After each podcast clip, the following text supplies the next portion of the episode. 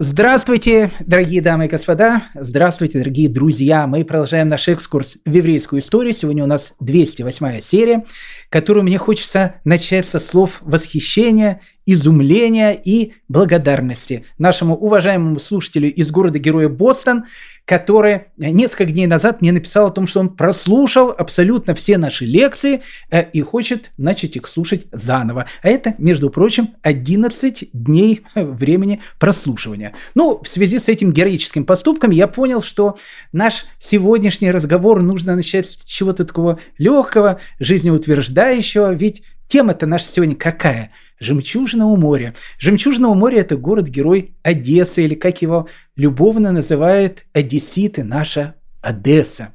Поэтому мне кажется, что в качестве эпиграфа э, лучше всего подойдет старый еврейский одесский анекдот.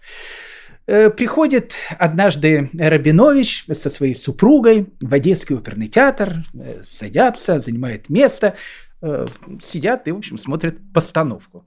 Э, ну и э, Рабинович спрашивает у жены, дорогая, скажи, тебе удобно? Да-да-да, дорогой, удобно, все нормально. Спасибо большое, что беспокоишься. Ну, еще через полминуты. Дорогая, скажи, пожалуйста, а тебе все видно? Дорогой, все видно, тебе спасибо тебе большое, что заботишься. Ну, еще минут проходит. Э, дорогая, скажи, а тебе э, не дует? Дорогой, не дует, спасибо тебе большое. Э, Розочка, может, тогда поменяемся местами? Вы знаете, мне кажется, что э, нам пора э, уже действительно поменяться местами. Но э, э, не физическими, а географическими. Потому что на протяжении ну, долгого времени мы с вами путешествуем по всяким там западным Европам. И, э, как мне кажется, пора возвращаться в родные пенаты, в родной Бердичев, на просторы огромной Российской империи которая по количеству еврейского населения была самой большой страной в мире. Одним словом, дорогие мои друзья, присаживайтесь поудобнее, мы начинаем наш сегодняшний рассказ. Закончилась война 1812 э, года. Знаете, в природе человека заложено, что после каждого катаклизма человек ждет перемен. Перемен ждало и население огромной Российской империи.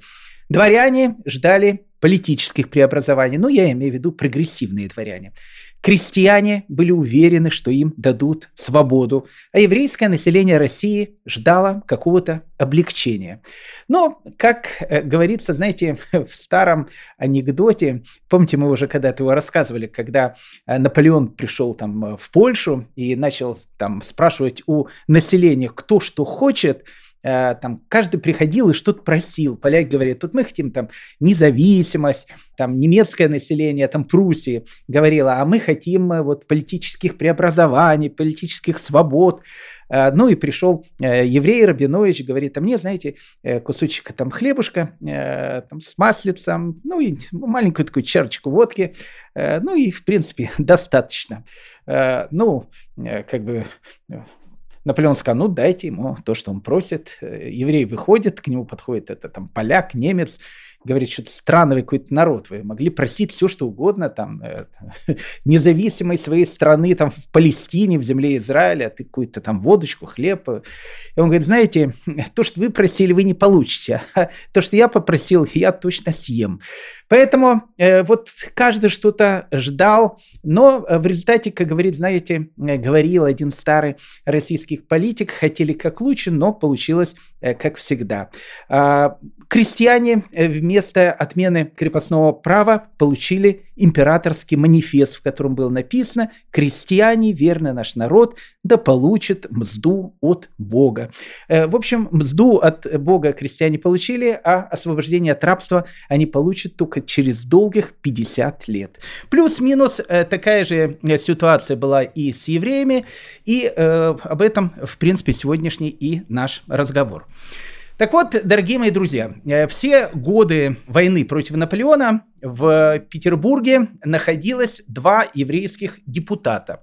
Э, эти еврейские депутаты, они как бы отвечали, если так можно сказать, э, ну, за весь еврейский народ, потому что все, что происходило на огромных просторах Российской империи, так или иначе, оно стекалось к этим двум депутатам. Эти два депутата вели все переговоры с правительством и так дальше. Ну, одним словом, это были два самых известных еврея э, в те самые времена. Одного из этих евреев звали Лейзер Дилон. Э, тут, кстати, э, знаете, очень интересно, потому что мы с вами говорили о том, что евреи, у них постоянно была какая-то миграция, то они были в одной стране, то в другой стране. Вот Лейзер Дилон по имени Лейзер, видно о том, что он, то, что называется, ашкеназский еврей. Э, Лейзер, э, сокращенно ашкеназская традиция от э, имени Элиезер. А вот Дилон, оно звучит не совсем по-ашкеназски, потому что Дилон – это видоизмененная фамилия де Леон, потому что Лейзер де Леон или Лейзер Дилон был прямым потомком Моше де Леона, великого испанского каббалиста 13 века, кстати, того самого каббалиста, который миру открыл книгу Зор. Об этом, опять же, сейчас говорить не будем. Как бы там ни было, Лейзер Дилон, он был, э, то, что у нас называется, с большим ихусом. То есть у него была такая вот очень-очень известная родословная. Лейзер Дилон э, родился в городе-герое Несвиш. Э, его папа, которого звали Борух Дилон, был доверенным лицом князя Карла Станисова Радзивилла. Он контролировал в городе продажу водки и брал сборы с приезжающих на базар. Поэтому э, родился э, Лейзер Дилон, соответственно, в такой э, относительно богатой семье, не относительно, а просто в богатой семье. И уже с раннего возраста он показывал чудеса по тому, что он был полиглотом, он знал огромное количество языков. Вот он, допустим, в совершенстве мог изъясняться по-польски, немецки, русски, и на этих языках он еще и умел писать. Плюс ко всему этому он еще был э, Талмит Хахамом, то есть э, человеком, который умел и знал, как э, серьезно изучать Тору. Одним словом, он был, ну, то, что называется, завидный жених. И, как и положено по тем самым временам, когда ему исполнилось 13 лет, а, его женили и женили на дочери одного из глав Минской общины. Ну и, в принципе, с этого начинается его карьера. Он приезжает в Минск, бизнес, карьера, политические связи. Э, одним словом, перед началом войны 1812 года он уже находился в Петербурге в качестве делегата от э, всего еврейского населения Российской империи. Второй делегат, который находился в Петербурге, это был Зендель Зоненберг из города-героя Гродно. Его биография, э, ну, плюс-минус была такая же, как у Лейзера Дилона. Ну, я хочу вам сказать, что вот эти вот два еврея, которые находились при королевском, императорском дворе, точнее, в Санкт-Петербурге, конечно, для евреев всей Российской империи о них э, складывалось огромное количество различных легенд, э, различных историй. Э, мамы говорили своим детям о том, что вот эти два дипломата, два депутата, которые находятся в Санкт-Петербурге, они постоянно встречаются с императором, ходили разговоры о том, что они чуть ли не ногой открывают императорские покои и требуют от императора Всероссийского, чтобы он дал еврейскому населению то, что называется хотя бы какой-нибудь глоток свободы в их э, очень-очень такие сложные времена. 29 июня 1814 года в замке Бургзаль э, в Банденском герцогстве Александр I встречается с Лезером Дилоном и с э, Зунделем Зоненбергом и, как написано, изъявил высочайшее свое благоговение кагалам за усердие и ревностную службу. После этого в том же самом 1814 году начинается Венская конференция, и Зоненберг и Дилон едут тоже на эту Венскую конференцию. И, конечно, рассказы о том, что они встречаются с э, императором, едут вместе с ними на конференцию, плюс еще император каждому из них вручает медали за усердие перед Отечеством. Э, как я сказал, все это порождает огромное количество различных историй, какие-то легендарные, какие-то э, какие правдивые. Вот рассказывают о том, что однажды перед э, самым Йом Кипуром в маленькое местечко Калиновичи через это местечко, точнее, проходила группа арестантов, которые вели в Сибири на каторгу. И вот среди этих арестантов находился один еврей. И э, городской раввин э, Калиновичей, опять же, местечковый раввин, узнав о том, что среди Каторжан находится этот несчастный Рабинович, он попросил у конвоиров о том, чтобы они ему разрешили на святой день Йом-Кипура посетить э, местную синагогу, потому что и так они а, оставались этот день в городе, все каторжане. Равин сказал, что под полную ответственность еврейской общины. И вот э, этого арестанта, Рабиновича, Хаймовича, не знаю, как его звали, приводит в синагогу, он присутствует там, начинается первая молитва Йом-Кипура, которая называется «Коль недрей», и э, когда она заканчивается, э, Равин, он посмотрел э, на своих прихожан и увидел, что прихожане-то есть, а э, Рабиновича-то нету. Э, ну, понятно, и Йом-Кипур не скажу, что был сорван, но когда выяснилось о том, что каторжанин э, смотался, э, был огромный скандал. Прямо э, на Йом-Кипур э, арестовывают Равина, арестовывают пять членов общины, сажают их в тюрьму со словами, что пока вы не выдадите нам Рабиновича, вы будете находиться в тюрьме.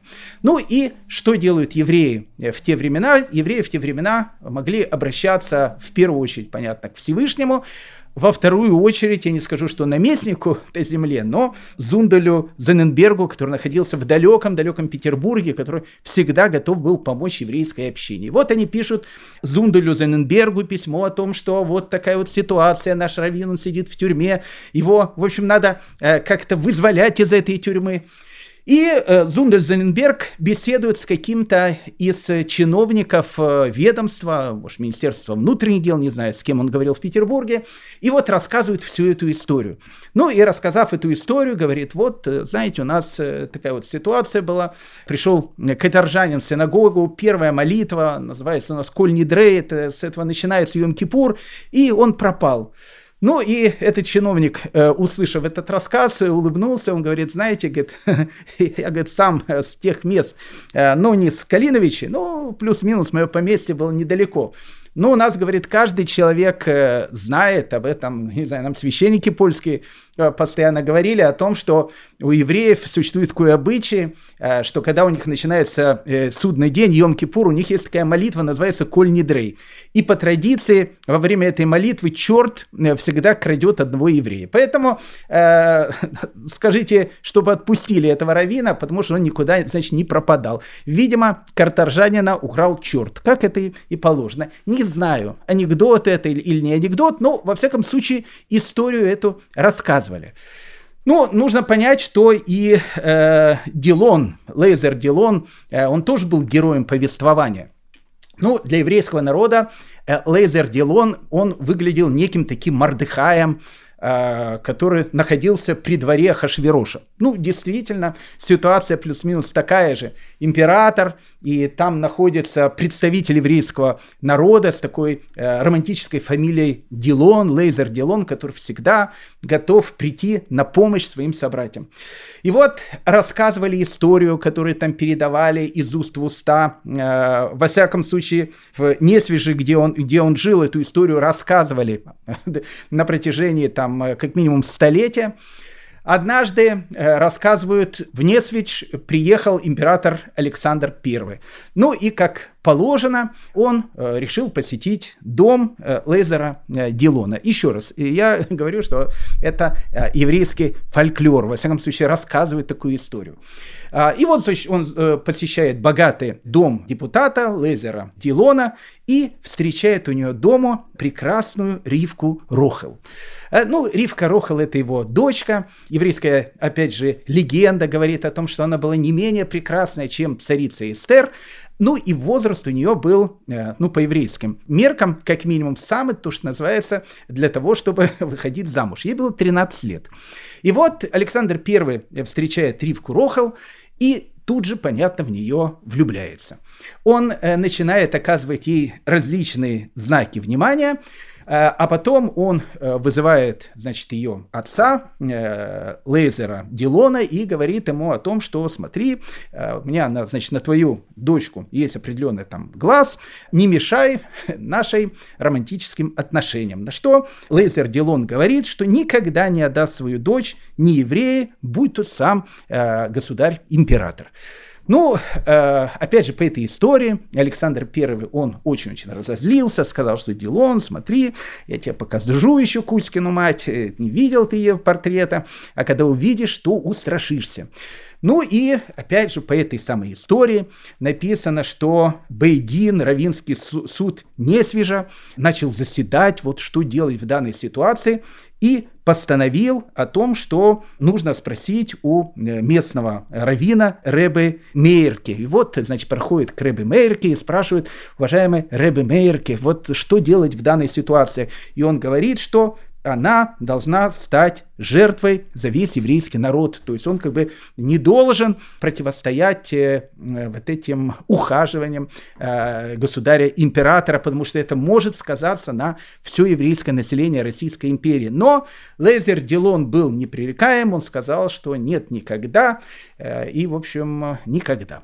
Ну и дальше еврейская легенда говорит о том, что император на него очень разозлился, посадил его в тюрьму, он умирает в тюрьме, ну и, как положено в этих историях, сама прекрасная Ривка Рохал умирает в бедности, э, будучи нищенкой, которая ходила из местечка в местечко, попрошайничая и ища маленький кусок хлеба. Но в этой истории есть э, действительно зерно э, истины, потому что Лейзер Дилон, действительно, который умер в начале 30-х годов 19 века, умер он не будучи уже богатым человеком, но я думаю, не из-за этой истории, а из-за того, что жизнь была такая, и мы сейчас с вами постараемся разобраться, почему. Как бы там ни было, в 1818 году э, Александр I, у которого было ну, различные идеи делать реформы для еврейского народа, он говорит о том, что нужно в Петербург перевести еврейских депутатов. От каждой губернии э, в горы должны приехать по два депутата,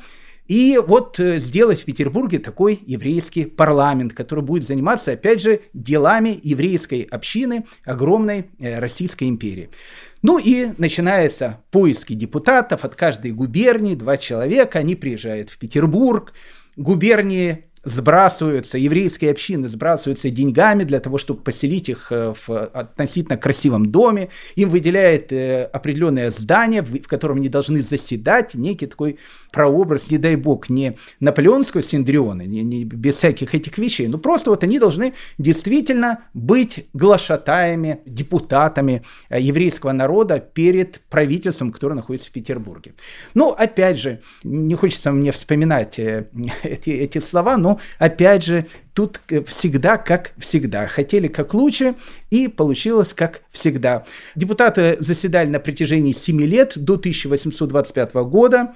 Зундель, Зоненберг, он становится как бы главой этих депутатов. Э, как вспоминает очевидец, они крутились постоянно в министерствах, просили, умоляли, говорили о страданиях еврейского народа в той или другой области.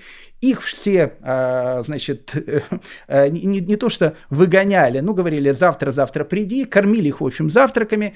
Э, ну, одним словом, и депутаты понимали, что они ничего не сделают, э, правительству они надоели, потому что они маячили перед глазами.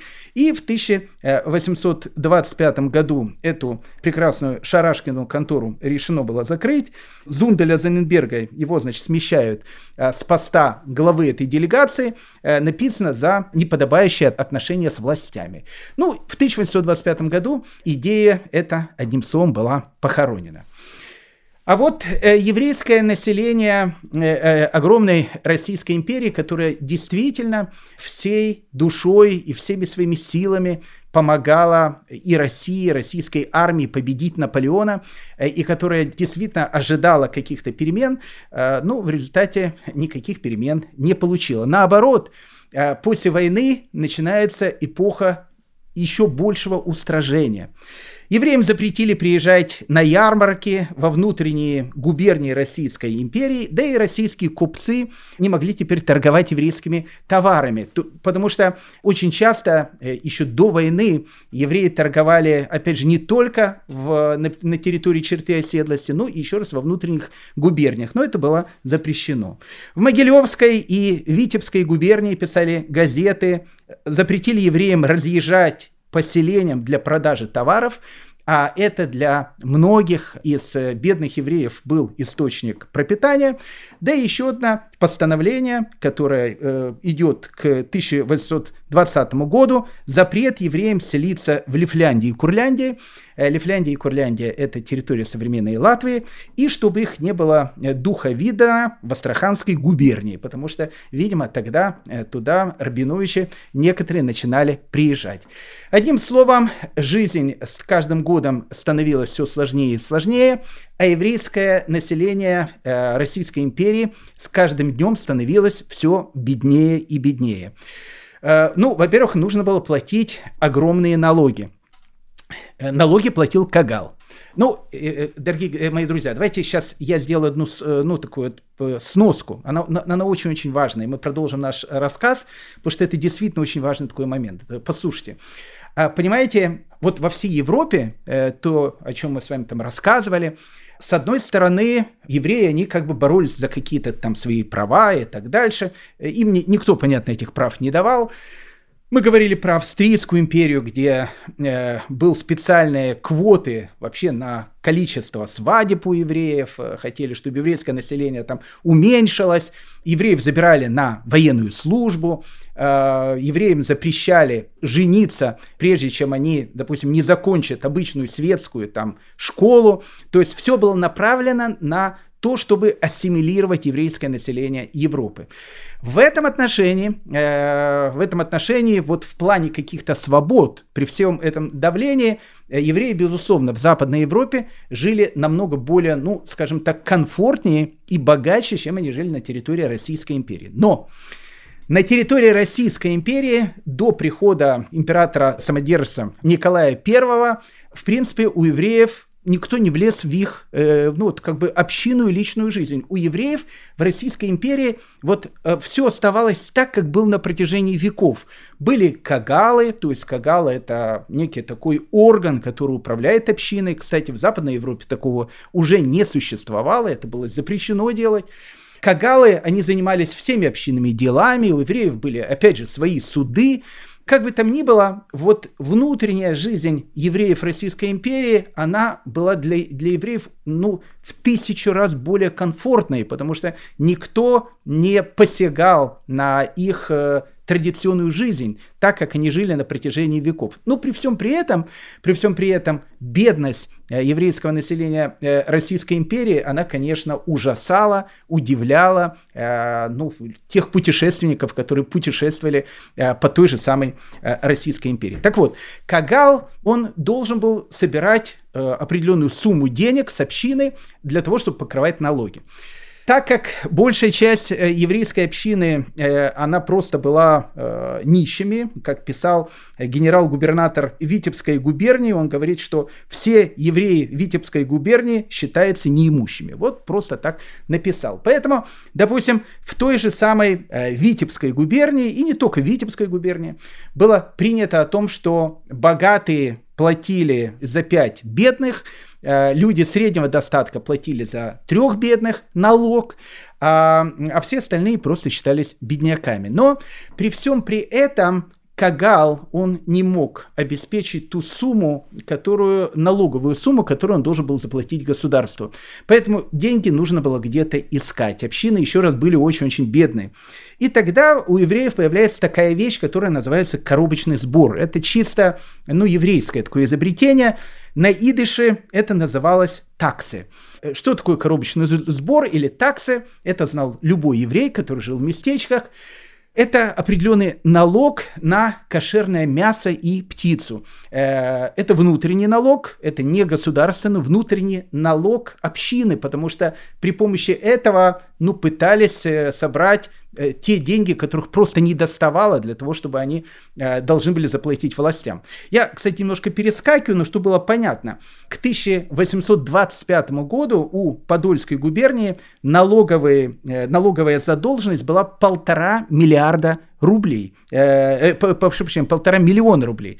Полтора миллиона рублей по тем временам, поверьте мне, э, дорогие мои друзья, деньги, ну, совершенно гигантские. Это значит, что они вообще э, не платили никаких э, налоговых сборов на протяжении многих лет и многого времени. Так вот, вот эти вот коробочные сборы, э, на мясо, э, на птицу.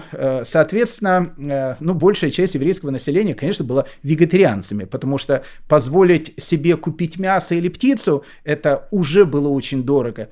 А плюс еще налоги, которые были на мясо. Поэтому ну, что позволяли? Позволяли себе, ну, единственно, на шаббат купить э, курочку. Вот отсюда вот известная вот эта вот еврейская курочка с куриным бульончиком, э, с ножкой от курочки и так дальше, которые, которые кушали на шаббат. Это было шаббатнее лакомство. Э, это единственное мясо, которое могли себе позволить. И то, и то, поверьте мне, дорогие мои друзья, абсолютно, совершенно не каждый человек мог себе это позволить.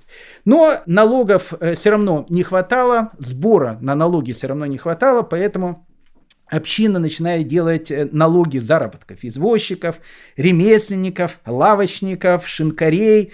Э, были налоги, которых брали на невест, и были даже налоги, которые платили за погребение. При всем при этом, э, как писали очевидцы того времени, нищета была невообразимой. Но э, были ли какие-то богатые люди? Конечно, были. Но знаете, в те времена богатый человек это обычно на одно, ну, максимум ну, максимум на два поколения. Ну, вот посмотрите, вот, во-первых, э, времена, как вы понимаете, точно так же, как и сейчас. Но в те времена, прошу прощения за тавтологию, это было особенно ощутимо. Они были совершенно непостоянные. То есть, ну, как бы сегодня нормально, а завтра иди знаешь, что там придет, э, откуда тебя выгонят, э, какой будет указ начальства и так дальше. И богатый человек э, мог тут же стать, ну, не знаю, бедным человеком пожары, которые были постоянно, э, там грабежи, которые там были и так дальше. Ну, в общем, богатство, оно не было э, какой-то Э, постоянной вещью, которая была у семьи. Плюс еще э, всех этих катаклизмов могло и не быть. Вот э, был богат человек. У богатого человека, как вы понимаете, ну, есть дети. Дети, конечно, умирают, огромная смертность детская. Но вот, ну, могло выжить, там, не знаю, 5-6 сыновей. Понятно, что вот этот дом богатого папы, он должен будет поделиться на шестерых сыновей. Поэтому вот еврейские местечки, они становятся такими интересными. Смотришь, с одной стороны, как бы дом, вот единый дом, а с другой стороны смотришь, как бы э, это и не дом, а как, знаете, как три таких квадратика, э, иногда покрашенных даже разным цветом, потому что видно, что был когда-то единый дом, который потом разделили. А, а потом э, у тех, которые разделили э, дом и имущество, были свои дети, они их тоже э, делили. Ну, в общем, так через 2-3 поколения каждый богатый мог э, вновь стать э, то, что называется бедным. Плюс э, вот, вот эта вот повальная нищета. Почему еще нищета? Ну, в первую очередь, война. Война, она была вещью совершенно разорительной, и евреям э, как бы позволялось делать, ну, очень немного, то есть заработка э, находить было очень э, сложно в те времена. Поэтому э, появляется огромное количество нищих. Э, в 1818 году, опять же, это правительственный отчет, э, сказали, что у евреев около 130 тысяч нищих. Я думаю, что их было намного больше. Э, и вот что делают нищие, э, нищие, ну вот, вот нищие, нищие, то есть э, дом сгорел, допустим, человек жил в каком-то местечке, сгорел дом, ну вот что ему делать? Все местечко тоже бедное, вот он идет в более богатое местечко или в более богатый город, и куда он должен идти? Понятно, что он должен идти в городской Кагал, то есть центр, где восседает глава еврейской общины. И вот они туда приходят и просят хлеба, просят, чтобы их накормили. Как вы понимаете, главы Кагала, э, они тоже э, не очень рады нищим, не то что не рады нищим, они готовы им помочь, но в, в городе или в местечке это есть местные российские власти, а каждый новый еврей, э, который приезжает в город, местные городничие сразу же записывают. У евреев появился плюс один человек. Плюс один человек, это значит налог увеличивается. Поэтому э, вот это вот огромное количество нищих, которые постоянно находились около синагог. Э, в синагогах они иногда спали, они ходили по домам, они ходили к этим кагалам, и э, кагалы обязаны их были чем-то накормить. В общем, э, скажем так, э, если бы вы на машине времени э, хотели бы выбрать какую-то эпоху, куда вам лучше всего было попасть, не попадайте в России вот в первой половине 19 века, потому что, ну, еще раз, жизнь была очень и очень такая тяжелая. Плюс еще, э, как вы понимаете, хорошее бывает редко, а плохое, оно, э, как часто э, в многосерийных таких сериалах, одна серия идет за другой. В 1821-1822 году в Беларуси наступает, ну, то, что было там относительно часто голод. Ну, из-за чего голод? Голод наступает из-за засухи, потому что лето 1821 года было абсолютно засушливым урожая практически не было. Ну и к 1822 году, это только, э, э, как вы понимаете, медведь э, может сосать лапу, а человеку -то нужно что-то кушать, а кушать было нечего. Плюс еще, как вы понимаете, все сельское хозяйство, она была в руках у дворян, которые владели крепостными, поэтому, одним словом, никто науками экономическими не занимался. Поэтому в 1822 году в Беларуси наступает голод. Ну и когда идут донесения в Санкт-Петербург о страшном голоде, э, допустим, мэр города Бреста, который евреи любовно назвали Бриск, пишет в Петербург, что у нас евреи в городе мрут как мухи. Поэтому, в общем, писали э, эти письма, доносы правительству, и вот э, Александр I говорит, нужно разобраться, из-за чего голод, ну и, понятно, в те времена местные дворяне, это прям как сейчас организация Объединенных Наций. Э, когда спросили, кто во всем виноват, они сказали, понятно, во всем виноваты евреи. А причем тут евреи, ведь они сами умирают из голода, потому что многие евреи живут в деревнях, э, и, в общем, они спаивают и обирают э, бедное крестьянское население. Ну, опять началась та же самая пластинка, которая у евреев была в начале 19 века. Послушайте наши лекции о жизни евреев в начале 19 века. Там была та же самая ситуация, тот же самый голод в Беларуси, э, те же самые обвинения о том, что евреи спаивают народ православный, поэтому народ православный работать не может, э, поэтому, в общем, одним словом наступает голод.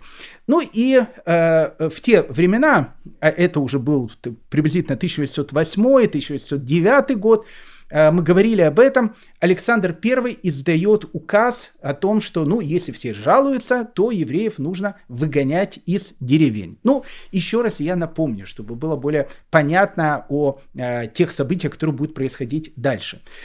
Э, еврейское население э, черты оседлости, оно жило либо в городах, э, ну, более часто оно жило в местечках.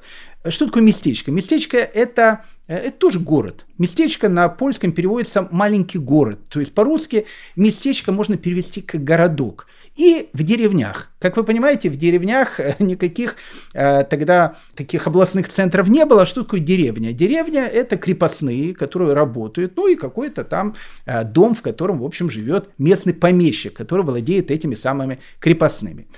Евреев изначально э, хотели, то, что называется, убрать из этих деревень. Сначала э, это было чисто идеологически, потому что, э, ну, как бы с точки зрения российской бюрократической машины, еврей в деревне, э, ну, он как бы Э, не вписывался в общее понятие, потому что вот все еврейское, э, не еврейское, все вообще население России, оно тогда делилось на определенные группы. Э, там было купечество, или то, что называлось мещане, дворяне, священники и крестьяне. Вот крестьяне – это те, которые, в общем, крестьяне, они владеют землей и живут в деревнях. Теперь евреям землей владеть было запрещено, ну и, соответственно, многие из них жили в деревнях. Поэтому куда их приписать? Приписать о том, что они мещане, не получается, потому что мещане должны жить в городах. Приписать о том, что они крестьяне, тоже нельзя, потому что они не крестьяне. Поэтому вот, вот эта вот вещь, она была как бельмо в, в глазу, и нужно было с этим что-то делать, даже чисто, э, чисто с точки зрения бюрократической, евреев убирать из этих самых деревень. А в деревнях жило еврейское население, и жило оно, поверьте мне, иногда беднее, чем крепостные крестьяне. Ну, в основном, чем они занимались? Они занимались тем, что они привозили крестьянам товары. Ну, это в основном весь заработок евреев. Они ехали в какой-то город или городок, покупали какие-то товары и привозили эти товары, опять же, в местечко, и их покупали у них крестьяне. Евреи занимались э, очень часто также тем, что они, э, допустим, владели какими-то маленькими шинками. Ну, что такое шинок? Шинок – это э, не просто такая столовая, где можно было, во-первых, в шинке, в первую очередь, чтобы было понятно, нужно было кушать, а не пить. А то, что туда ходили местные крестьяне и пили, а не кушали, это как бы все э, претензии, пожалуйста, местным крестьянам. Но, опять же, сколько там было этих шинкарей? Ну, сколько на одно местечко нужно вот этих самых шинков? Ну, был один шинок, ну, было два шинка а чем занимались все остальные? Вот они занимались тем, что они привозили какие-то товары. Еще одна, э, как бы, часть еврейского бизнеса, которой они могли заниматься в этой деревне, заключалась в том, что э, ведь у крепостных крестьян у них же был и свой хлеб собственный. Ну, как бы они в основном все работали на своего помещика, но какой-то свой хлеб, который они собирали со своих лично каких-то участков, минимальный, у них был. И с ним нужно было что-то делать. Крестьяне, они обычно не ехали на ярмарки, они обычно ими не торговали. Куда они могли его сдать? Они его могли сдать местному помещику. Местный помещик, как вы понимаете, у него курс был как, э, как в Аргентине. Вот я там э, вчера беседовал с одним из э, наших прекрасных слушателей. Он сказал, знаете, в Аргентине есть, говорит, два курса. Один, говорит, курс такой общегосударственный, а потом, говорит, курс черного рынка. А курс черного рынка где-то в раза три отличается от государственного курса. Поэтому карточкой, говорит, там расплачиваться нельзя, потому что ты будешь, с тебя будут брать по государственному курсу, а это совершенно, э, ну, в общем, там будут какие-то совершенно сумасшедшие деньги, э, которые ты будешь платить. То же самое было и с крестьянами. Но вот э, что делать с хлебом, зерном, который у тебя есть? Можно сдать помещику, он у тебя это купит в три раза дешевле, чем рыночная стоимость. Либо можно сдать евреям. Евреи, как правило, я не скажу, что очень щедро, потому что у них у самих не было денег, но они это покупали так, чтобы самим заработать какую-то копейку, и какая-то копейка была у этих же самых крестьян. Поэтому, по большому счету, Э, евреи в деревнях, они были, ну, скажем так, очень важным таким элементом, э, на основании которого, в принципе, э, ну, не скажу, что деревни могли существовать, но они очень-очень помогали жизни, очень тяжелой жизни крестьян в той же самой Беларуси, о которой мы сейчас, к примеру, говорим. Но каждый раз, когда ну, вот возникали такие проблемы, кто виноват, ну, как мы сказали, как принято в Организации Объединенных Наций, понятно, кто во всем виноват. И вот э, в том же самом начале э, 19 века, то, о чем мы с вами только что говорили, э, Александр I, услышав все вот эти вот вещи, э, сказал, что надо евреев, значит, с деревень убирать. Ну, ему тогда уже начали говорить о том, что э, евреев в деревнях, э, ну, в принципе, сотни тысяч. Куда они пойдут? Ну, как бы, они в деревнях нищие. А теперь вот есть вот этих нищих выгнать из деревень. Ну, куда они пойдут? Они пойдут в местечко, а в местечке там все нищие. Они пойдут в город, а в городе кагалы тоже нищие. Ну, куда они пойдут? Там своей работы нету. Куда пойти вот этим десяткам тысяч, их было более, более чем 100 тысяч, э, более чем 100 тысяч, несколько сотен тысяч евреев, которые жили в деревнях.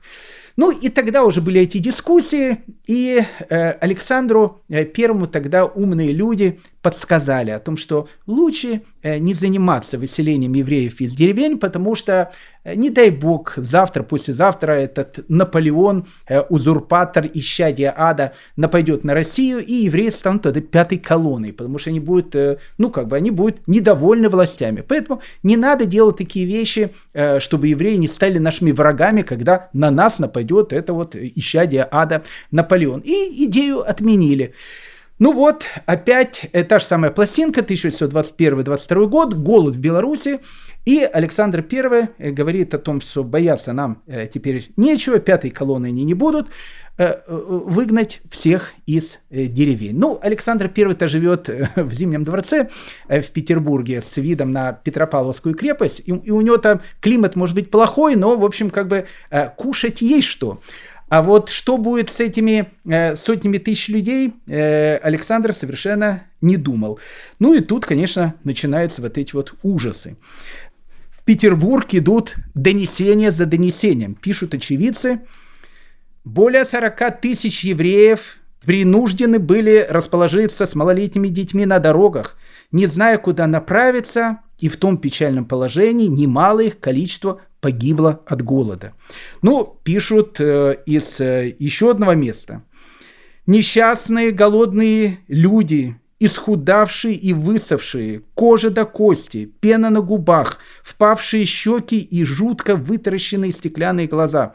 Они рыскали повсюду, как затравленные мыши, в поисках съедобного, ничем не гнушаясь, трава – это тоже добро. Ну, в общем, начинается на самом деле полная катастрофа. Плюс еще дело идет к зиме, и, и вот это вот огромное количество этих несчастных евреев, которых выгнало из деревень, они просто не знают, куда идти. Э, ну, понятно, что они начинают пополнять армию нищих, которые так уже э, живет рядом с кагалами, синагогами. Синагоги были заполнены этими людьми. Начинается холодам, э, начинаются болезни, люди начинают умирать по дорогам. Ну, в общем, это был один сплошной кошмар. Ну и вот тут, когда, знаете, э, каждый раз возникает такой кошмар, всегда э, ну, у евреев, ну, у любых людей, но у евреев особенно, ну, должна быть какая-то спасительная соломинка. И эта спасительная соломинка появилась.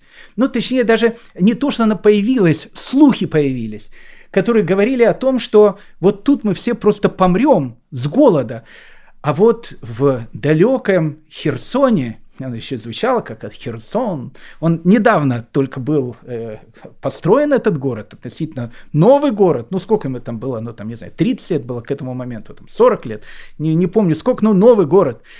В этом самом Херсоне и в Новороссии. Новороссия это тоже вновь отвоеванная территория, которая находилась в этих э, украинских там степях и так дальше там, вот там э, действительно рай на земле. Там действительно были какие-то даже еврейские поселения, они существовали к этому моменту уже некоторые около 20 лет, и поэтому ну, вот появилась такая идея о том, что в Новороссии, особенно в Херсоне, в Херсонской там губернии, вот там можно выжить. И вот эти огромные толпы, нищие толпы э, начинают двигаться вот именно в эту сторону. Ну, местные власти э, бюрократические, увидев о том, что к ним приближается такое большое количество э, рабиновичей, евреев, они тоже, конечно, очень обрадовались. И с каждого приезжего те, которые доехали, потому что многие по дорогам умирали от болезней, от голода и так дальше. Это была катастрофа, еще раз, на самом деле была катастрофа. Вот э, многие, которые приезжали, они должны были подписать э, вот как бы договор, который говорит о том, что они ничего не будут требовать от властей. Ну вот как бы приехали, э, ищите еду сами, вот, вот как бы нищенствуйте. А дело в том, что в Новороссии в те времена был такой же голод, как в Белоруссии. И э, в Беларуси, в Новороссии люди тоже голодали. Там были определенные фермерские хозяйства. Э, но так как территории были новые, и туда приглашали вот тех людей, которые хотели э, заниматься фермерским хозяйством, туда приехало огромное количество немцев, болгар, сербов. Э, и вот они сами голодали в тот самый год, когда туда приезжают евреи э, со словами о том, что, может быть, там, э, в этом районе земле мы не умрем с голода, сербы написали письмо в Санкт-Петербург. Оно сохранилось, э, они писали по-русски, но это были сербы, поэтому с ошибками. Но в этом маленьком письме понятно абсолютно все. Мы будем сами семейство невинно порезать, а потом и сами себя убивать, ибо семейство наше и так будет от голода помирать. Ну, как бы было все понятно, и тут еще в эту Новороссию э, приезжает э, Рабинович. И, конечно, очевидцы писали от, э, об этих самых евреев, которые приезжают в тот же самый Херсон, в эти новоросские, новоросские эти поселения, которые были. Переселенцы страдали от чрезмерной тесноты, нечистоты в жилищах и крайней неопрятности тел вновь прибывших – от изнурения в пути, от недостатка пищи, одежды и от перемены климата. Умирало их ежедневно десятками. Ну, в общем, катастрофа. Ну, увидев о том, что евреи, которые приезжают вот на территорию этой самой Новороссии, не меньше умирают, чем это было в той же самой Беларуси, из Санкт-Петербурга было решено прикрыть, опять же, новорусскую эту тему и запретить евреям туда временно переезжать. Так что, э, дорогие мои друзья, после войны 1812 года все ожидали, что наступят новые э, такие времена, новая жизнь, но жизнь с каждым днем становилась все хуже и хуже. А император, э, самодержец э, Александр I в конце своей жизни э, он становится таким мистиком. И э, многие идеи, которые у него были, он вообще всю жизнь э, увлекался вот какими-то такими мистическими идеями, он был очень таким религиозным человеком. И вот в 1817 году Александр I знакомится э, с англичанином, которого звали Льюис Вей. Ну, Льюис Вей был личностью ну, совершенно такой необыкновенный. Я расскажу вам два-три слова, чтобы было просто понятно, с кем мы имеем дело. А Льюис Вей был англичанином, и как бы он, э, его профессия была, он был адвокатом. И вот, э, когда он был относительно молодым человеком, ну, относительно, ему было 27 лет тогда, был это 1799 год, он сидел в своей адвокатской конторе. Адвокатских контор в городе, где он был, было много. А, и вот э, один богатый человек, у которого было очень-очень много денег, но у которого не было детей, и он уже был очень пожилым человеком, он пытался найти некую адвокатскую контору, в которой он хотел там либо завещание написать, либо еще что-то. Ну вот, контор очень много, и вот он смотрит вывеска адвокатская контора Льюиса Вэя. А этого человека звали тоже Джон, и тоже у него фамилия была Вэй. А фамилия Вэй довольно редкая. И поэтому, ну, это Джон Вэй, богатый человек, решил зайти э, в эту адвокатскую контору, познакомиться с, со своим однофамильцем. Э, встретил он там 27-летнего э, Льюиса Вэя. Льюис Вэй, еще раз, человек необыкновенно харизматичный, приятный, обходительный и так дальше слово за слово, но они понимают, что они никакие не родственники, просто однофамильцы, и вот они как-то познакомились и подружились. А, и вот эта дружба у них продолжалась на протяжении пяти лет, и вот в 1804 году Джон Вэй, он умирает, но перед смертью он э, пишет завещание. И по этому завещанию его другу, детей опять же у него не было, он э, отдает э, Льюису Вэю. Э, отдает ему по завещанию 300 тысяч фунтов. Ну, чтобы было э, более не менее понятно, на 2021 год, во всяком случае так написано в энциклопедии, это было приблизительно 32 миллиона фунтов стерлингов. Ну, как вы понимаете, э, Льюис Вей э, в течение пяти лет из обычного адвоката становится миллионером. Ну, а если человек миллионер, э, то зачем ему быть адвокатом? Поэтому Льюис Вей, еще раз, человек очень харизматичный, очень верующий, представитель протестантской церкви, англиканской церкви он э, начинает заниматься вот духовными поисками. Еще раз, денег у него много, поэтому он начинает заниматься духовностью. И в 1817 году он был рукоположен э, священником англиканской церкви. И вот у Льюиса Вэя э, появляется идея фикс. Э, эта идея фикс очень интересная такая, мы о ней будем говорить, и она как бы очень важная, и она очень важная и по сегодняшний день. И вы сейчас поймете, почему. Льюис Вей говорит о том, что э, на самом деле, так как вот все ждут прихода Мессии, а христиане, они ждут как бы второго прихода Мессии, второго пришествия, Льюис Вей, как представитель вот протестантской э, церкви, он видит, что для этого должен произойти очень важный такой шаг. Э, и этот шаг заключается в том, что евреи который по Льюису Вэю остается Бога э, избранным народом, ну, как бы они, может быть, уже прокляты, э, потому что они не приняли э, там учение Христа, но все равно с точки зрения божественной для протестанта они остаются, ну, в общем, как бы народом Всевышнего.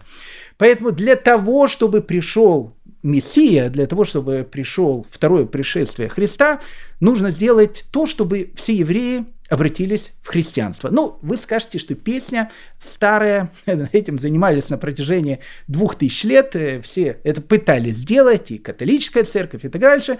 Но католической церкви речь-то шла в основном э, о чем? О спасении души. Ну, как бы все попадают в, в рай, кроме, значит, евреев, они все попадают в ад. Поэтому надо еврею либо прибить, э, чтобы не мучился, либо, ну, как бы спасти, спасти тем, чтобы он там пришел там в христианство. Я не буду всю эту вещь рассказывать, у нас этому посвящены, там, не знаю, там, 100 чем-то уроков, послушайте, как наши уважаемые слушатели из Бостона, и все будет понятно. А вот в англиканской церкви, вот в протестантизме, начинают возникать вот эти новые идеи о том, что евреи, они не только должны принять христианство как бы для спасения и так дальше. Это само собой разумеется. Пока евреи не примут христианство, а с точки зрения, еще раз, протестантизма, они остаются народом Всевышнего, не будет никакого пришествия. И вот Льюис Вей, еще раз человек очень-очень харизматичный, начинает этим заниматься. Он поставил себе эту цель, и он создает в Лондоне лондонское общество пропаганды христианства среди евреев. Но нужно сказать о том, что это общество э, существует по сегодняшний день э, со штаб-квартирой в Лондоне. Всегда англиканская церковь и э, архиепископ Кентерберийский к этому обществу всегда относились с огромным уважением, э, трепетом. Они действительно много делали, ну, как бы они много втратили, но результаты у них, как вы понимаете, были очень-очень такие плачевные. Но англиканская церковь к ним всегда относилась, ну, очень-очень благожелательно. Все э, закончилось в 1992 году, совсем недавно, когда новый архиепископ Кентерберийский Джордж Керри э, сказал, что это не демократично в современной там, Англии заниматься, значит, э, там, пропагандой у евреев, значит, агитируя в крестьянство и так дальше. И само общество осталось, но как бы англиканская церковь сама и архиепископ Кантерберийский, они как бы, ну, как бы дистанцировались от этого общества. Так вот, к чему я все это рассказываю? Льюис Вей, он встречается с Александром Первым в 1800 17 году. Он путешествовал по Польше, он путешествовал по этим огромным просторам, на которых э, жила большая часть, еще раз, еврейского населения э, мира. И он считал, что вот э, это и есть то самое место, где э, евреи могут просто сотнями, тысячами, сотнями тысяч возвращаться в лоно э, родной христианской церкви. Вот он встречается с Александром Первым. Он пишет у себя в дневнике, что это была не уидиенция частного лица с императором, а дружеский разговор христианина с христианином. И вот он начинает Александру Первому давать вот эту вот идею о том, что вот вы самодержец всероссийский, у вас есть такая необыкновенная, э, ну, такая митцва, можно сказать, обратить всех евреев в христианство – и тем самым э, мы приблизим второе пришествие. И Александр I, он как бы был поражен Льюисом Вэем, ну как бы все были поражены, еще раз, он был человеком очень умным и очень таким харизматичным, и, кстати, прекрасным оратором. И э, Александр I говорит, «Э, хорошо, что нужно сделать? Он говорит, давайте мы в России откроем общество израильских христиан. И Александр I говорит, ну давайте, а что это будет за такое общество? Давайте мы э, скажем, что каждому еврею, который придет в христианство, нужно дать какие-то, ну, огромные-огромные льготы, чтобы, э, ну, у него был стимул прийти в христианство. Александр I говорит, ну, как бы это не, так, ну, неправильно, это, человек должен в лоно церкви прийти, как бы сам этого должен просить. Да-да, вы правы, э, ваше императорское величество, абсолютно правы, но понимаете, евреи на огромных просторах э, Российской империи, вот они уйдут из еврейской общины, там не будут чужие. Придут они э, в христианскую общину, там не будет тоже чужие. Ну и как? Вот они, может быть, и хотели принять христианство, но нужно, чтобы у них были какие-то гарантии того, что э, вот если они это сделают, у них будет все хорошо. Ну и Александр I решает дать каждому еврею э, ну, такие льготы, которые, в общем, я думаю, многие э, христиане э, Российской империи согласны были бы второй раз креститься, чтобы это получить. Ну, император говорит о том, что давайте вот в этих огромных землях Новороссии, куда двинулись евреи, мы начнем им раздавать земли бесплатно. А, мы начнем им платить какие-то пособия, большие деньги для того, чтобы они могли начинать свое хозяйство. А мы будем делать так, чтобы они действительно были израильскими христианами, чтобы э, вот э, а, они живут в местечке, пускай живут в местечке, но это местечко уже будет христианское, там будут уже жить христиане. И э, мы будем им давать какие-то гигантские льготы. И Льюис Вей говорит о том, что, Ваше Величество, вот если вы подпишете этот указ, вы знаете, сотни тысяч евреев, они тут же крестятся. Э, я видел своими глазами, в какой нищете они живут. И вот если вы этим несчастным нищим э, скажете о том, что завтра ваша жизнь может совершенно поменяться, и вы из нищих станете, э, ну, в общем, относительно богатыми людьми, поверьте мне, все изменится в мгновение ока. Э, и Александр I подписывает этот указ и создает общество э, израильских христиан. Более того, сам Вей, он написал записку Александру, э, где он как бы описывает свою идею. Во время моего продолжительного путешествия по землям Польши для собирания сведений о положении евреев я убедился, что проведение не напрасно поставило столько тысяч евреев под опеку трех христианских монархов. Ну, три христианских монарха, это понятно, Пруссия, Австрия и Россия. Это совершилось во исполнение обетований, данных нашими патриархами. Чтобы евреи стали чадами Христа, надо обращаться с ними как с детьми, как с равными членами гражданского общества.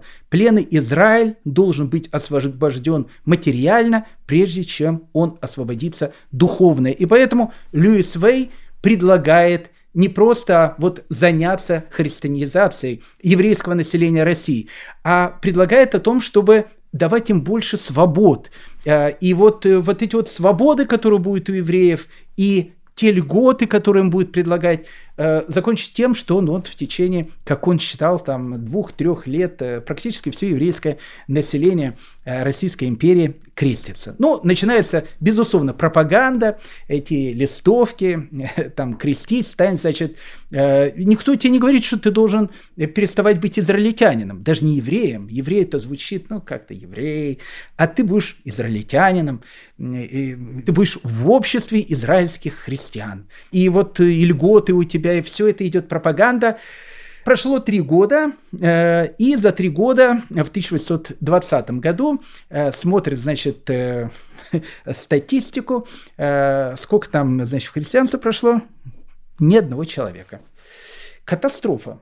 Ну, как бы Льюис Вей не понимал эти вещи, ну, то есть, как бы ему казалось, что сейчас, не знаю, там, ну, может, не сотни тысяч сразу, но десятки тысяч так точно, а ведь люди-то нищенствуют, голодают.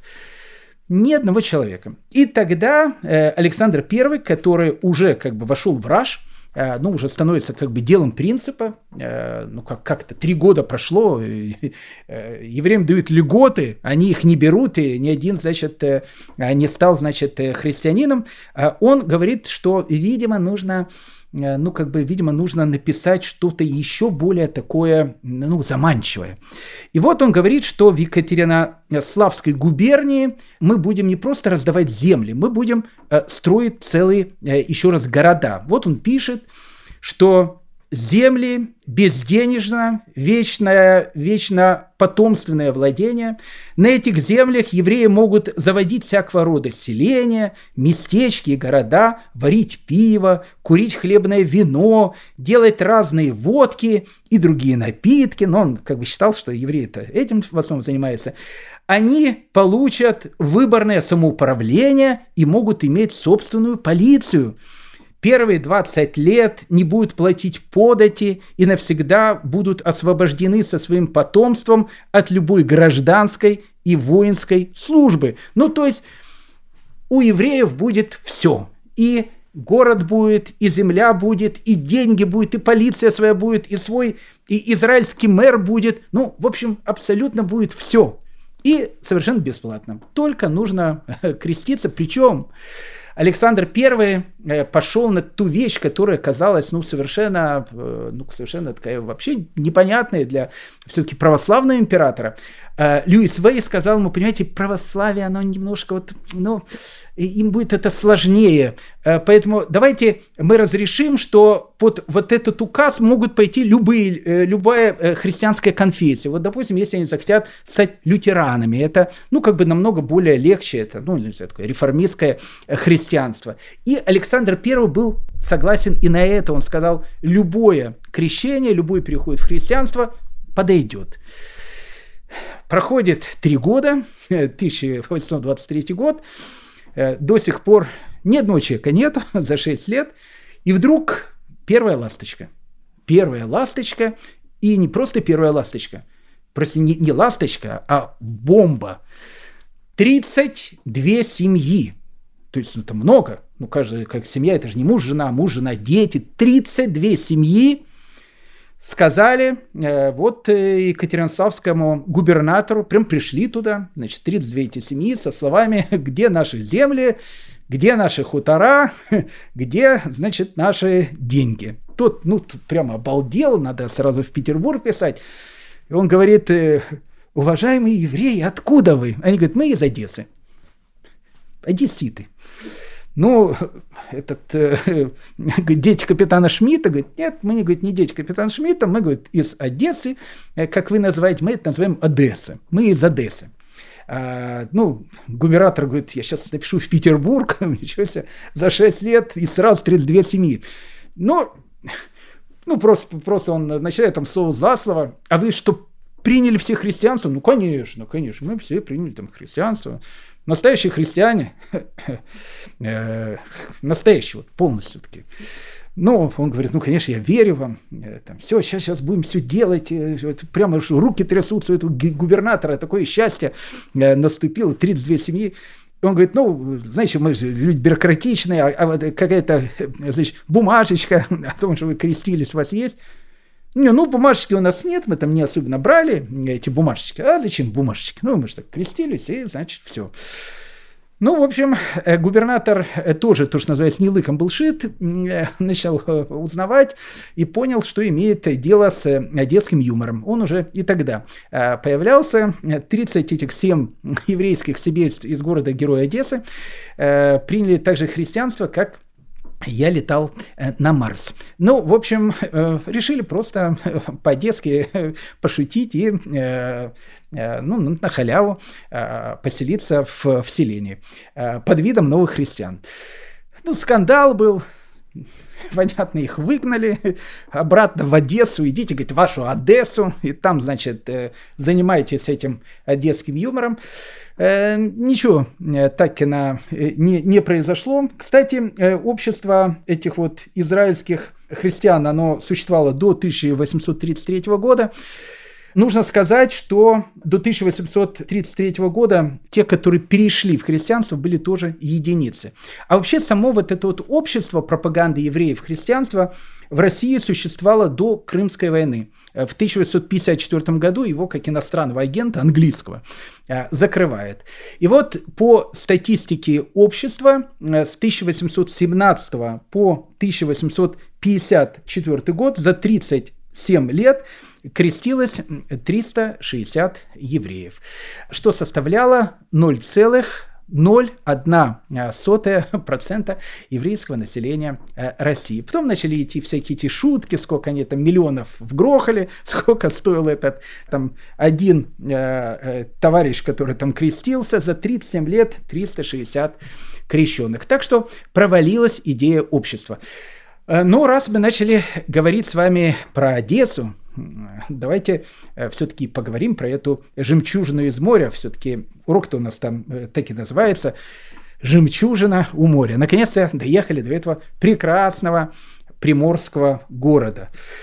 В 1789 году, во время Турецкой э, войны, э, русские войска захватили крепость Хаджибей, э, и вот через 6 лет они вот этой крепости Хаджибей дали новое название. Тогда была мода давать вот эти греческие названия, Херсон, там, Севастополь и так дальше. Ну и вот новое такое греческое название – город-герой Одесса. Ну, нужно сказать, что уже в 1795 году в Одессе проживало 1350 человек, из которых 246 были евреи. Ну, э, это 18%. То есть буквально э, в первые годы существования города евреев уже было 18%. А потом, знаете, в Одессе э, евреи, они просто начинают расти как на дрожжах. И ну, плюс-минус, ну, всегда будет процентов 25, 27 населения Одессы, но евреи будет составлять, ну, настолько вот этот костяк этого интернационального города, э, что ну, для нас всегда Одесса, она так или иначе будет связана с этим одесским юмором, одесским э, взглядом жизнерадостным на жизнь, который в основном, опять же, будет идти от этих самых 20 6-7% еврейского населения, которое всегда будет проживать в этом необыкновенном солнечном городе. Но так как город был портовый и город был новый, Точно так же, как и Новороссия, э, в которой приглашались э, люди с разных стран, чтобы они туда приезжали и, в общем, начинали там, ну, то, что называется, э, новую жизнь с самого нуля. Это, знаете, некое такое итальянское Ливорно, которое решили сделать таким ну, в общем, портовым городом, где будет огромное количество вольностей, и, в общем, люди смогут там зарабатывать, жить. И, ну, в общем, в, Одессу э, действительно приезжает э, большое количество и поляков, и греков, и русских, и украинцев, и армян, и итальянцев, и немцев. Ну, в общем, город действительно э, становится, ну, то, что называется, самое что ни на есть интернациональным городом. Ну и, конечно же, в город начинают приезжать евреи. Надо сказать, что у евреев как-то сразу все пошло в этом городе. Уже в 1798 году они строят первую синагогу. Она, кстати, будет находиться на известной еврейской улице. Новое здание, которое сейчас, оно будет построено чуть позже, но плюс-минус это будет вот ареал проживания евреев Одессы первых лет ее существования. К 1800 году они уже открывают свою первую больницу на 6 коек – ну и начинает, то, что называется, жить. Но э, для еврейского населения Российской империи Одесса э, в первые годы э, своего существования, там э, десятые годы, двадцатые годы, тридцатые годы 19 века, это, конечно, было исчадие ада. Ну, она и потом стала исчадием адом, но, скажем так, потом к этому исчадию ада привыкли. А изначально привыкнуть было очень сложно. Поэтому э, евреи говорили, пугали своих детей, говорили о том, что за уже 10 миль от Одессы человек начинает ощущать пламя генома. То есть оно уже прямо, прямо вот его дух э, чувствуется. Ну и как пишут э, плюс-минус свидетели той эпохи, Многие евреи стекались в Одессу из Малороссии, Литвы, Подоли, Волыни, Царско-Польского. Бывали также евреи из Англии, Италии и других стран Европы. Увидев себя на просторе в этом новом Эльдорадо, наши единоверцы предавались большим эксцентричностям как в костюме, так и в образе жизни. Скромными, и бережливыми евреями по прибытию в Одессу овладевал угар от пикников и венгерского вина, карт и турецкого табака, лошадей и оперных героинь. А того, говорят, на чужбине Одесса тогда пользовалась дурной славой среди нашего народа. На целую милю в окружности этого города, говорили они, уже начинается пылать гиена. Отцы расточали строгие наставления, жены мольбы и рыдания, снаряжая своих сыновей и мужей в этот лежащий где-то у моря город Одессу, в это, по тогдашним понятиям, гнездо разнузданности и чумы, в этот водоворот лихорадочной деятельности и буйного разгула. Но при всем при этом э, русские как бы путешественник той и поры, он мало как бы смотрит на одежду евреев, которые живут э, в Одессе, и во все тяжкие, то, что называется, э, начинают, значит, падать. Он говорит так, разные ремесла и промыслы процветают у евреев в Одессе, всякий порядочный ремесленник ведет здесь счастливую, беззаботную жизнь. умилительную картину представляют эти поденщики, обыкновенно люди пожилые, когда они тяжкий труд свой услаждает стихами и священного писания, и изречениями из Талмуда. Ну, то есть для него это, знаете, такие теви-молочники, которые вот, вот тебя и на телеге возят, и что-то тебе там показывают, и вот э, цитатами тебя, а, значит, из Талмуда. Другие, не менее первых, честные, трудолюбивые, занимаются в каменоломнях вокруг города, и нет ни одного публичного здания, ни одной церкви, для которых евреи не доставляли бы камни. Ну, в общем, одним словом, э, жемчужина у моря, в которую, в общем, начинает приезжать еврей. Кстати, вот в этой самой жемчужиной у моря в 1821 году произошел Первый погром в Российской империи. Первый погром в Российской империи именно Одесса. Ну и, как обычно, э, связан он был, ну, как, как принято, э, с, э, ну, не, не с страданием бедных палестинцев, но ну, практически.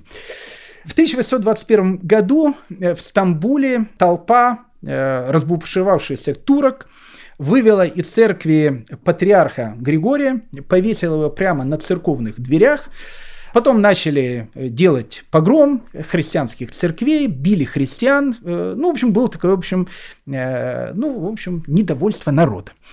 Э, били, понятно, православных. Ну и как бы убийство патриарха Григория в Стамбуле, это международный скандал такой. Ну и э, патриарха э, решили похоронить э, на территории Российской империи. Его переправили э, по морю, переправили в Одессе, и было решено захоронить его, в общем, в Одессе или рядом с Одессой, не знаю, в общем, где-то там. Ну и вот когда патриарха э, привезли, в основном греки э, этим занимались, они начали говорить, какой ужас, особенно это было в день похорон 19 июня 1821 года. Они говорят, какой кошмар, патриарха убили, жидов проклятых бить надо. Ну, люди там э, не знающие, они говорят, а, зачем, а, а при чем тут э, жиды пархатые? Ну, как бы его же там турки повесили. Ну, они говорят, ну, турки повесили, а что турки сами повесят? Сейчас, знаете, вспомнилось мне, им надо было, конечно, в Организацию Объединенных Наций. Это же потрясающая вещь совершенно. Э, буквально сегодня перед лекцией читал, э, в Организации Объединенных Наций у них есть такое ну, общество по защите прав женщин. И они сейчас вот э, выступили с таким огромным, огромным таким коммюнике, осуждающим насилие э, женщин во время вот э, израильско-палестинского конфликта. Э, ну, я когда почитал, думаю, ничего себе, даже ООН уже, ну, как бы дошло, сколько людей там насиловали к 7 октября, когда был этот ужас. А, но они дальше э, написали так, что ну, сразу стало понятно, кто пишет. И, понятно, э, осуждает израильских солдат, э, насилующих палестинских арабок. Ну, в общем, когда я это прочел, я вдруг понял логику погрома 1821 года. Она плюс-минус была такая же. Ну и когда были похороны, сказали, значит, там наших, значит, бьют, и первый погром 1821 года. Ну и тут э, в Одессе э, и появляется тетя Бейла. Я, кстати, не шучу. Ну, опять же, в фольклоре того времени, в одесском фольклоре, и уверен, что это, ну, как бы не придуманный этот, ну, как бы реальный персонаж. Бейля или как ее любовно э, в Одессе называли наша Бейличка. Вот Бейличка, которая потом просто переросла в известную тетю Беллу, я не скажу, что тетя Белла из юмора и Бейлочка 1821 года это один и тот же персонаж, но вот эта вот тетя Бейлочка, которая, в общем, спасает, как вот такая одесская мама, значит, еврейское население, он появляется уже именно тогда. Говорят о том, что когда начался погром, тетя Бейла, э, Бейличка, она пошла к генерал-губернатору, который тогда восседал в, в Одессе, со словами о том, что начался погром. И генерал-губернатор погром этот прекратил тут же прекратил тут же, и практически никто во время этого погрома 1821 года не пострадал. Но я хочу сказать, что тетя Бейла или Бейлочка, она прославилась и э, в других историях. Ну, в Одессе, э, как это понятно, часто происходило то, что в Одессе. Э, я это не помню, уже родился намного позже, но мои родители прекрасно помнят холеру в Одессе, когда это, по-моему, 60-е годы были, конец 60-х годов. Я уже не помню. Ну, в общем, в Одессе периодически, портовый город, э, наступали вот эти вот вещи, и очень часто Одесса, она была под карантином. И вот к 30-м годам в Одессу приходит холера. Ну, как бы это понятно, мы с вами говорили, холера пришла на территорию Российской империи, плюс-минус в это время. А, и многие города, особенно города, еще раз, приморские, пришла холера, и плюс еще начали говорить, что некие иностранные моряки завезли в город чуму. И, в общем, город закрылся. Город закрылся на карантин. Это, э, еще раз, была обыденность Одессы, она очень часто закрывалась на карантины. И поэтому по приказу любой э, человек, который покидал Одессу и уезжал из этого города, в общем, этого человека могли даже расстрелять и там казнить, потому что, э, ну, как бы это считалось преступлением. И вот э, в этот самый момент в Одессе присутствует э, еврей, которого звали Гирш э, Мейер из города Островец. И вот он как бы приехал в Одессу по каким-то делам, по какому-то бизнесу, и, и его закрыли в этом городе. То есть выехать невозможно, а у него в Островице жена, дети, там, э, их кормить нужно. И вот э, он думает, а как можно из Одессы, э, значит, уехать. Ну, так как он уже был э, пропитан духом Одессы, он решил, в общем, уехать из Одессы, прошу прощения, по-одесски. Ну, он взял какого-то, значит, крестьянина, который должен был выезжать из Одессы э, с, со стогами там сена для того, чтобы передавать это ближайшим каким-то там деревням. Ну, в общем, у него было разрешение на выезд из Одессы. Он заплатил ему какие-то деньги и попросил, могу ли я спрятаться под сено. И ты меня вывезешь, и сразу, как мы уедем из Одессы, я тебе, значит, заплачу и, в общем, уйду во свояси. Ну, понятно, если был карантин, э, вокруг были вот эти вот посты, которые проверяли. Ну и, конечно, нашу бедолагу Гирша Мейера э, обнаружили. Э, об этом стало известно генерал-губернатору. Спросили, что делать. Он говорит, расстрелять мерзавца тут же. Потому что, ну, как бы, если будут такие эти вещи, боялись еще, что не только холера, но и чума, это будет все очень страшно и опасно. И об этом узнает наша Белечка. То есть, ну, еще раз, это одесская история э, того времени. И она идет к генерал-губернатору, как мы видим, видимо, генерал-губернатор, он к тете Белли очень хорошо относился. Видите, она к нему ходит, что-то говорит, и он ее слушает, э, как одесскую такую маму, тетю Беллу. И она пришла и говорит о том, что ну вот этот несчастный еврей, этот Гиршмейер из Островица, ведь у него семья, дети малые, он э, боялся о том, что они будут просто с голоду умирать, и поэтому он должен был уехать из э, Одессы. Надо э, ему сохранить жизнь, как мать вас прошу, э, сохраните жизнь этому несчастному молодому еврею. И генерал-губернатор сказал, что хорошо, и послал своего, значит, посыльного, чтобы тот пришел в тюрьму и сказал отменить казнь. Но когда посыльный пришел в тюрьму, оказалось, что несчастного Гирша Мейра уже расстреляли. И на старом одесском кладбище э, на протяжении многих-многих веков, не знаю как сейчас, но в начале 20 века это было так точно, находилась э, могила этого несчастного Гирша Мейра, на которой было написано «Здесь похоронен Гирш Бен Мейер из Островец, расстрелянный из 12 ружей по приказу властей 1 июля 5589 года. Это август 1829 года. Так что, э, дорогие мои друзья, вот так вот начинается еврейская жизнь евреев Российской империи.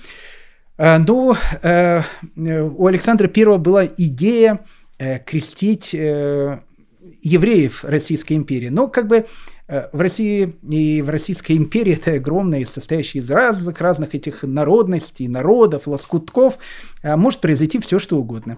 Поэтому э, эффект произошел совершенно обратный.